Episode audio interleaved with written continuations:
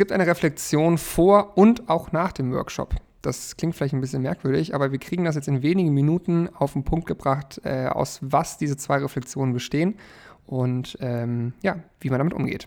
Jetzt bin ich mal gespannt, wie wir das in zwei Minuten schaffen. Du hast jetzt sehr hohe Erwartungen geweckt. also, habe ich zwei Minuten gesagt? Ja, ich meinte in wenigen Minuten. Oder vielleicht, ich, auch, vielleicht schaffen wir es auch in zwei Minuten. Aber ich, ich probiere es trotzdem mal. Also ähm, wichtig, ähm, Reflexion vor dem Workshop. Ähm, wenn man sich so den Unternehmensalltag anschaut ähm, oder mal in den eigenen Arbeitsalltag so reinschaut, sieht man, dass man sehr oft mit Meetings überladen wird. Meetings ist jetzt in diesem Fall mal gleichgestellt mit Workshops. Ähm, ist es oft so, dass ich in so ein Meeting reingehe ohne ein wirkliches Ziel, was ja schon mal der erste Fehler ist, aber auch ohne, dass Leute ihre Hausaufgaben gemacht haben. Also es gibt, ähm, dann wird vielleicht irgendein Report vorgestellt, es werden aber keine konkreten Fragen mitgebracht. Also wenn ich mir die Auswertung der TV-Kampagne vom letzten Jahr anschaue, aber gar nicht für mich in mir drin eine Frage habe, was möchte ich eigentlich damit beantwortet haben mit diesem Report, ist es natürlich vertane Zeit und vertane auch Arbeitsmühe in diesem Report. Und ähnliches kann man eben auch in so einem Workshop ähm, ähm, übertragen. Ähm, wenn ich jetzt also irgendeine Frage stellen möchte, zum Beispiel, ich will eine neue Vision entwickeln oder ich möchte ein neues Produkt entwickeln oder was auch immer, dann ergibt es schon Sinn, dass ich den Teilnehmern vor dem Workshop, das kann auch ein paar Wochen davor sein, mal ein paar Fragen zuschicke. Wenn ich jetzt zum Beispiel eine Vision entwickeln möchte, ähm, zum Employer Branding zum Beispiel, mal einfach die Frage mitgeben in der Einladung, was gefällt dir eigentlich gut an deinem Job? Oder was hast du gehört von Kollegen, was man vielleicht besser machen könnte? Das sind Sachen, das sind keine, keine Fragen wie in der Schule, die ich dann nachher aufsagen muss und präsentieren muss, sondern das sind Sachen, die quasi einen Input in die Gruppe geben und so ein bisschen zum Denken anregen. Denn ich glaube, die meistgenannte Antwort auf unsere Frage, ähm, welche Erwartungen habt ihr denn an diesem Workshop? Und es stellt, glaube ich, jeder Workshop-Leiter stellt irgendwann mal diese Frage am Anfang eines Workshops, ist eigentlich zu 99 Prozent, oh, ich bin ganz gespannt und äh, habe eigentlich gar keine Erwartungen und freue mich auf den Tag. Das ist natürlich schön zu hören, dass Leute sich freuen und eine gewisse, es gibt, kann auch mal passieren, dass man sagt, ich gehe ohne Erwartungen einfach mal ein Thema ran und bin mal ganz offen. Das ist auch klasse vom Mindset. Aber wie du gerade schon gesagt hast, ich wollte es nur mal irgendwie praktisch gerade mit einem Beispiel untermauern. Es wäre viel, viel schöner, wenn Leute sagen würden, ich freue mich auf den Workshop und ich habe folgende Ideen und Fragen mitgebracht. Ich habe mich mal mit den und den Ideen auseinandergesetzt im Vorfeld. Es ist ja nicht so, als würde man Leute schulen. Wir reden hier nicht von einer Schulung, wir reden von einem Workshop. Ja, und wie wir, wie wir ich setze auch im Workshop vielen Meetings oftmals gleich da gilt es vor, die Hausaufgaben zu machen. Das ist Teil des Jobs. Also so ist jedenfalls unser Selbstverständnis. Also gehe ich rein und sage, Spaß, freue mich auf den Tag, habe Spaß daran und das sind die Fragen, die ich mitbringe. Dann können die direkt, kann der Workshopleiter, die Führungskraft, wer auch immer, kann damit das direkt auffangen, direkt damit arbeiten und hat auch schon eine wunderbare Agenda, mit der man dann arbeiten kann. Genau, also man, man, muss ja auch hier unterscheiden zwischen zwei verschiedenen Arten von Workshops. Es gibt ja einmal die Schulung, wie du schon gesagt hast, oder so Kick-Off-Workshops, wo irgendwas Neues vorgestellt wird. Aber der Großteil der Workshops und der Meetings, das sind ja eigentlich produktive Arbeitseinheiten, um es mal ähm, ein bisschen runterzubrechen. Und für eine produktive Arbeitseinheit brauche ich halt erstmal ein Ziel. Also ich muss irgendwie, in jedem Meeting muss ich mir im Vorfeld klar sein, was möchte ich eigentlich in diesem Meeting erreichen? Wann ist für mich der Punkt gekommen, wo ich sage, das war ein erfolgreiches Meeting? Wann ist es nicht erfolgreich gewesen? Und dann muss ich eben, eben auch klären, was kann ich im Vorfeld für Hausaufgaben machen, damit das produktiv abläuft? Weil nichts ist ja schlimmer und so ist es ja in der Regel, dass man in, von einem Meeting zum nächsten Meeting kommt, man, man redet den ganzen Tag über neue Sachen, ganz viele Ideen gehen hinten raus wieder verloren weil man sich irgendwie auch gar nicht mal mehr Zeit hat, sich vorzubereiten. Und warum? Weil eben diese beiden Aspekte fehlen, nämlich Hausaufgaben machen, aber eben auf Zielerreichung quasi so ein bisschen von so einem Meeting im Vorfeld klären. Das ist so der Teil der Reflexion vor einem Workshop. Also wir machen es, wie gesagt, immer so, dass wir vor einem Workshop Reflexionsfragen verschicken zum Beispiel, wie ich es eben genannt habe, also was gefällt dir gut an der Arbeit, was gefällt also dir inhaltlicher Art. Genau, inhaltlicher Art, Stelle, ja. damit wir halt direkt schon loslegen können. Und wie gesagt, es geht nicht darum, dass dann jemand nach vorne kommen muss und seine Ergebnisse präsentieren muss, sondern es geht darum, dass die Leute einen Denkanstoß bekommen und sie schon vor dem Meeting bewusst inhaltlich mit dem Thema auseinandersetzen, weil wir dann direkt viel schneller in einer ordentlichen Arbeitsatmosphäre drin sind und vielleicht die Leute auch schon Fragen mitgebracht haben, die sie dann mit den anderen Workshop-Teilnehmern klären können.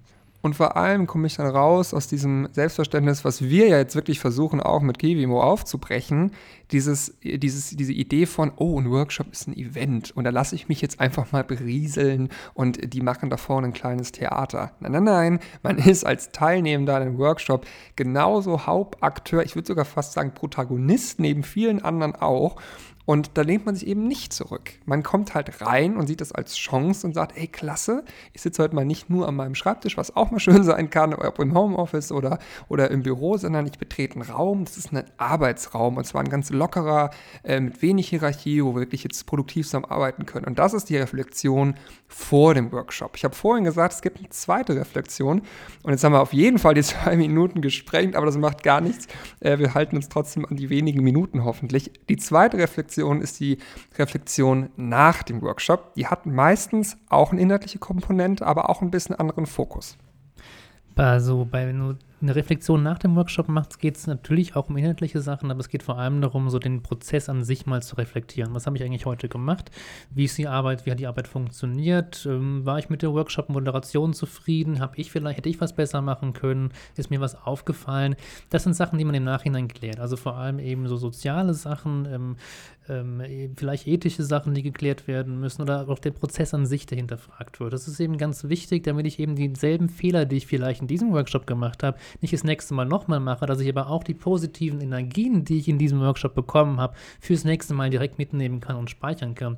Und das sehen wir eben in der Praxis, dass das ganz oft verloren geht und vergessen geht weil man schreibt dann vielleicht diese Reflexionsdinge am Ende auf. Also jeder sagt, mir hat der Workshop gut gefallen, weil ABC oder mir hat er schlecht gefallen, weil ABC. Und dann denkt jeder, ja, das sehe ich genauso, das passt. Und verlässt man den Workshop-Raum und dann ist das quasi wieder vergessen. Und das ist eben bei ganz vielen Workshop-Dingen so, wenn sie nicht ordentlich festgehalten werden, dass die Leute dann das vergessen, die Workshop-Teilnehmer. Das ist super schade, weil in, in, in so einem Workshop-Prozess steckt unfassbar viel Lernerfahrung drin ähm, und, und wissen, was man ja fürs nächste Mal nutzen kann. Und die Workshop wird halt immer besser und das Team performt immer besser, immer weiter. Und erst so kann sich eine Einheit formen, wenn man diesen Reflexionsprozess bewusst miterlebt und die Ergebnisse eben auch richtig sichert. Da wieder ein Beispiel aus der Praxis. Äh, wir erleben das oft. Menschen oder viele Mitarbeitende haben ein äh, Zielvereinbarungsgespräch oder ein Jahresfeedbackgespräch mit ihrer Führungskraft. Das ist dann einmal im Jahr. Das ist auch sehr, sehr wichtig. Und äh, ganz oft wird uns dann gesagt oder ist immer wieder in aller Munde, wäre doch mal schön, wenn man da mehr begleitet werden würde oder wenn man häufiger da mal in, in einen Austausch gehen könnte bezüglich Feedback und wie man irgendwie performt und wie man irgendwie die Zusammenarbeit gestaltet. Naja, ein Workshop, den ich im besten Fall deutlich häufiger mache und ein Workshop-Modul, einzelne Einheiten, Arbeiten, die habe ich jedes Mal die Chance, meine Arbeit zu reflektieren. Und da kommen wir zu einem riesen Punkt, zu dem wir übrigens aber einen weiteren Podcast garantiert machen werden, Feedback-Kultur. Also zu, einem, zu einer Reflexion gehört eben auch, dass die Feedback-Kultur auf einem, auf einem Reifegrad quasi ist, die es zulässt, dass jemand sagt, hey, ähm, bist ein super Kerl, inhaltlich sind mir folgende Dinge aber aufgefallen, der würde ich vielleicht ein bisschen nachjustieren, weil aus folgenden Gründen. Ganz einfach. Und das, also ich sage jetzt so ganz einfach, das ist gar nicht so leicht manchmal zu etablieren. Ich glaube aber, nach einem Workshop, wo man eh emotional aufgeladen ist und meistens auch relativ euphorisch da rausgeht, da lässt sich gut noch irgendwie ein bisschen Feedback platzieren. Ja, schön ummantelt, vielleicht am Anfang ein bisschen vorsichtiger im jungen Team, wo man sagt, äh, toll, äh, toll zusammengearbeitet, ähm, vielen Dank für die Offenheit, die und die Sachen sind mir noch aufgefallen, aber insgesamt war es eine runde Sache. Das kann man ja einfach verpacken. Aber unterm Strich muss ich sagen, ähm, ein Feedback, eine Feedback-Kultur mit einer, mit einer Reflexion nach einem Workshop ist wunderbar zu verknüpfen. Und genau deshalb, weil es eben so ein wichtiger Kernpunkt ist. Es sind vielleicht am Anfang des Workshops zehn Minuten und am Ende des Workshops zehn Minuten. Es nimmt also nicht viel Zeit in Anspruch, aber trotzdem ist der Inhalt unfassbar wichtig, der dabei transportiert wird. Und deshalb haben wir es eben auch bei Kivimo bei der Entwicklung stark berücksichtigt, dass man sowohl eben Reflexionsfragen am Anfang hat, um den Workshop eben inhaltlich besser zu starten, dass wir aber auch hinten raus Reflexionsfragen ähm, eingebaut haben, um das Team an sich zu verbessern, die, die diesen Workshop durchgeführt haben. Da geht es aber auch um ganz profane Sachen, also um Sachen, was sind die nächsten Arbeitsschritte, die geplant werden müssen. Ne? Also man macht oft so einen Workshop oder ein Meeting und dann kommen keine konkreten Arbeitsanweisungen hinten raus mit raus und dann verliert sich wieder ganz viel von dem, was man eigentlich gemacht hat. Aber wichtig ist, nach jedem Workshop müssen konkrete Arbeitsanweisungen stehen. Also das heißt, Konstantin, ähm, du sprichst mit der Agentur sowieso, ob wir ein neue, neues Website-Design einholen können, holst drei Preise ein ähm, und äh, Martin, du holst dann irgendwie, weiß ich nicht, du, du prüfst irgendwelche Technik auf irgendwas. Tolle Beispiele, die mir gerade einfallen. ähm, aber das sind eben ganz wichtige Sachen, dass mit jeder danach mit Aufgaben wieder rausgeht, damit man sich danach auch wieder treffen kann. Sonst verpufft ganz viel Energie von diesem Workshop. Und ein Workshop nimmt unfassbar viel Zeit ja in Anspruch. Wenn man mal einen ganzen Tag lang vielleicht aus dem Tagesgeschäft rausgerissen wird oder auch nur ein paar Stunden, wenn ganz viele Leute sich zusammen treffen müssen, dann muss man auch einen hohen Output hinten raus, um eben diesen Aufwand auch zu rechtfertigen. Und das war eben uns auch ganz wichtig bei der Entwicklung, dass wir das eben auch mit eingebaut haben. Ich glaube, das haben wir auch jetzt smart äh, gelöst, das Problem oder die Herausforderung, dass die Verknüpfung aus Reflexion äh, des ganzen Teams, dann individuellen Arbeitsanforderungen, ähm, die dann jeder auf seinem eigenen Board sieht ähm, und in seiner Software abrufen kann ähm, und seine eigenen Aufgaben irgendwie äh, abhakt. Äh, das finde ich äh, sehr schön, irgendwie auch jetzt kombiniert mit den Workshop-Modulen, die ich natürlich als Team mache und trotzdem ziehe ich mir für mich persönlich meine eigenen Mehrwerte raus. Ich glaube, die Brücke ist uns an der Stelle sehr gut gelungen und das ist, äh, war, haben wir jetzt irgendwie auch einen, großen Fokus drauf gelegt. Ähm, ich habe vorhin schon kurz von gesprochen. Ich dachte, dass wir vielleicht wirklich Feedback-Kultur nochmal einen neuen Podcast machen, ähm, weil das, äh, glaube ich, nochmal zu viel Raum jetzt einnehmen würde an der Stelle. Ähm, kommt dann ähm, vielleicht schon als nächstes und äh, dann werden wir uns damit noch äh, ausführlich beschäftigen, weil da auch noch ganz, ganz viel ähm, Arbeit eigentlich hintersteckt, um äh, zu einer guten und reifen Feedback-Kultur zu kommen. Genau, und vielleicht können wir noch die Zeit nutzen, die wir noch haben, noch ein paar Minuten und ein bisschen darüber zu sprechen, wie jetzt dieser Reflexionsprozess zusammen mit so einer Aufgabenverwaltung bei uns im Tool funktioniert. Weil es ist ja eine Funktion, die sehr häufig nachgefragt wurde, auch schon bei der Entwicklung von unseren Testkunden und den, den Testworkshops, die wir gemacht haben.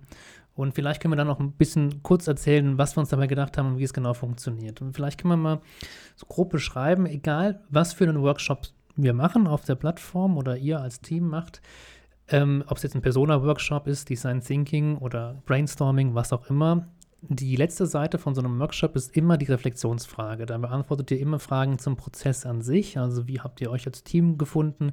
Was lief richtig gut? Was kann man das nächste Mal besser machen? Und was für konkrete Arbeitsanweisungen folgen aus diesem Workshop? Diese drei Fragen werden immer in jedem Workshop hinten automatisch abgefragt. Also ihr könnt sie gar nicht vergessen, weil das Tool erinnert euch jedes Mal automatisch dran. Und ihr könnt dann direkt schon in diesem Workshop Aufgaben konkret an Personen verteilen. Und zwar nicht so, indem man dann sich auf einen Zettel aufschreibt, okay, ähm, Konstantin kümmert sich um die Website, sondern ist es direkt mit der integrierten Aufgabenliste verbunden. Also ich kann direkt eine Person auswählen auf einer Liste, dieser Person die Aufgabe zuschreiben, Titel, ein bisschen beschreiben, was er machen muss oder sie. Und dann sieht diese Person das automatisch in ihrer Aufgabenliste und kann es dann direkt abarbeiten. Und dieses, diese Aufgabenliste ist dann so aufgebaut wie, wie ein Kanban-Board. Also ich habe eine, eine zu erledigen Spalte, eine ich mache es gerade Spalte und eine ich habe es erledigt Spalte.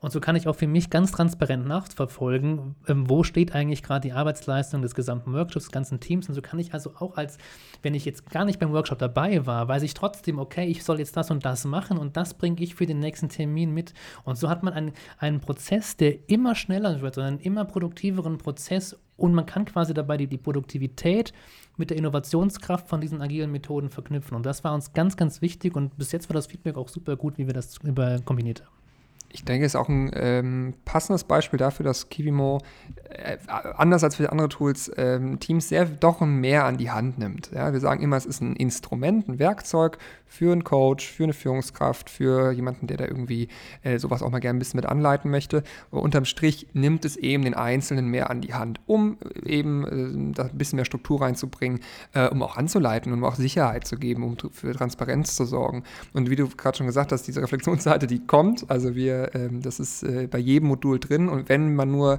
zehn Minuten mal gebrainstormt hat oder eine schnelle, ja, produktive Meeting-Session mit Kivimo gemacht hat, kommt am Ende eben diese Reflexionsseite, äh, wo ich das Tool immer mehr mit weiteren Inhalten und Mehrwerten irgendwie anreiche. Und damit äh, wird es immer mehr mein Tool. Ja? Also das Tool äh, für mein Team, wo ich mitarbeiten kann mit meinen Daten, wo ich halt auch ähm, weiß, wo wir gerade stehen. Und das ist, glaube ich, äh, eine ganz wichtige Komponente bei uns.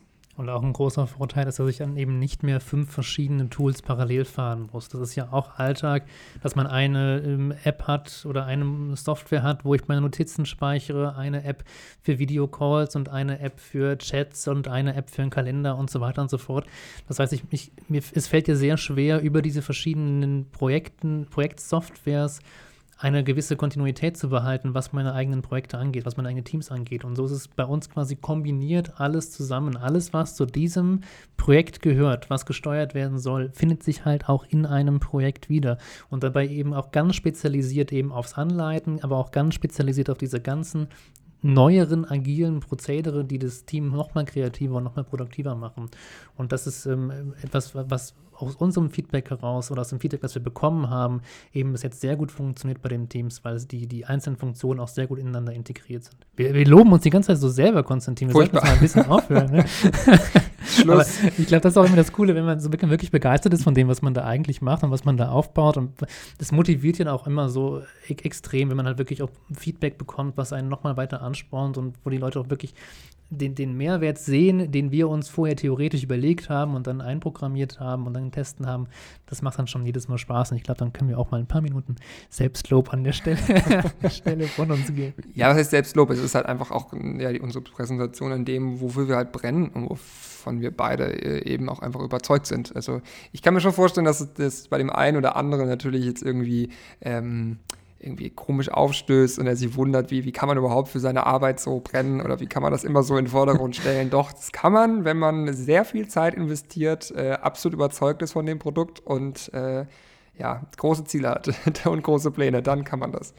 Darüber können wir auch noch in den nächsten Episoden ein bisschen sprechen. Ich finde ähm, auch. Ja. Nicht nur zur Feedback-Kultur und zu weiteren Funktionen, sondern vielleicht auch mal so ein bisschen zur Motivation an sich und wie man Workshops allgemein ähm, aufbauen kann, dass sie möglichst produktiv werden und dass die Teammitglieder möglichst viel Spaß haben und wie man vor allem Innovationen mit, mit, mit Produktivität verknüpfen kann, was ja oft ähm, eigentlich Gegensätze zueinander sind. Aber ich glaube, dann reicht es soweit schon mal für heute, Konstantin. Vielen Dank, hat wieder sehr viel Spaß gemacht und dann hast du wieder gespoilert, was wir, zum, was wir das nächste Mal machen und dann reden wir das nächste Mal dann weiter darüber. Ich freue mich. Bis dann. Ciao.